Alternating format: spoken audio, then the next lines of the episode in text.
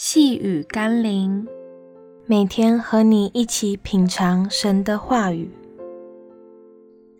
别让财富成为蒙福路上的绊脚石。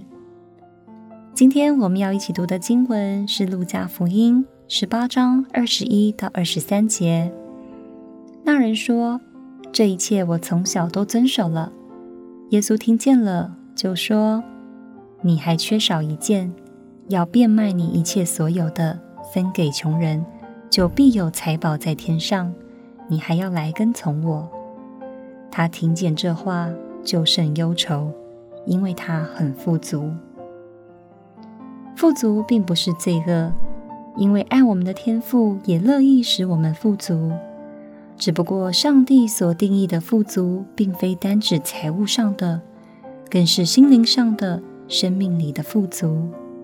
因为物质上的富足只能满足今生的需要，却对永生毫无价值。若要得到永恒的富足，就必须懂得拿短暂的物质换取永恒的产业。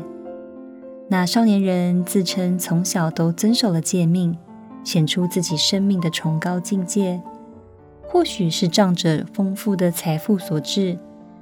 但若是有一天他失去所依赖的，他还能那么淡定和泰然吗？耶稣提醒我们，生命的完全并非是依靠你所拥有的或遵守律法，而是取决于你能否跟从耶稣，让生命彻底的改变与更新。让我们一起来祷告，亲爱的天父，你说耶和华所赐的福使人富足，并不加上忧虑。是因为你所赐的富足超越了物质所能给予的，也超越了时空的局限，使我的心灵得以平静安稳，使我的生命得以喜乐自由。谢谢你赐福于我，奉耶稣基督的圣名祷告，阿门。细雨甘霖，我们明天见喽。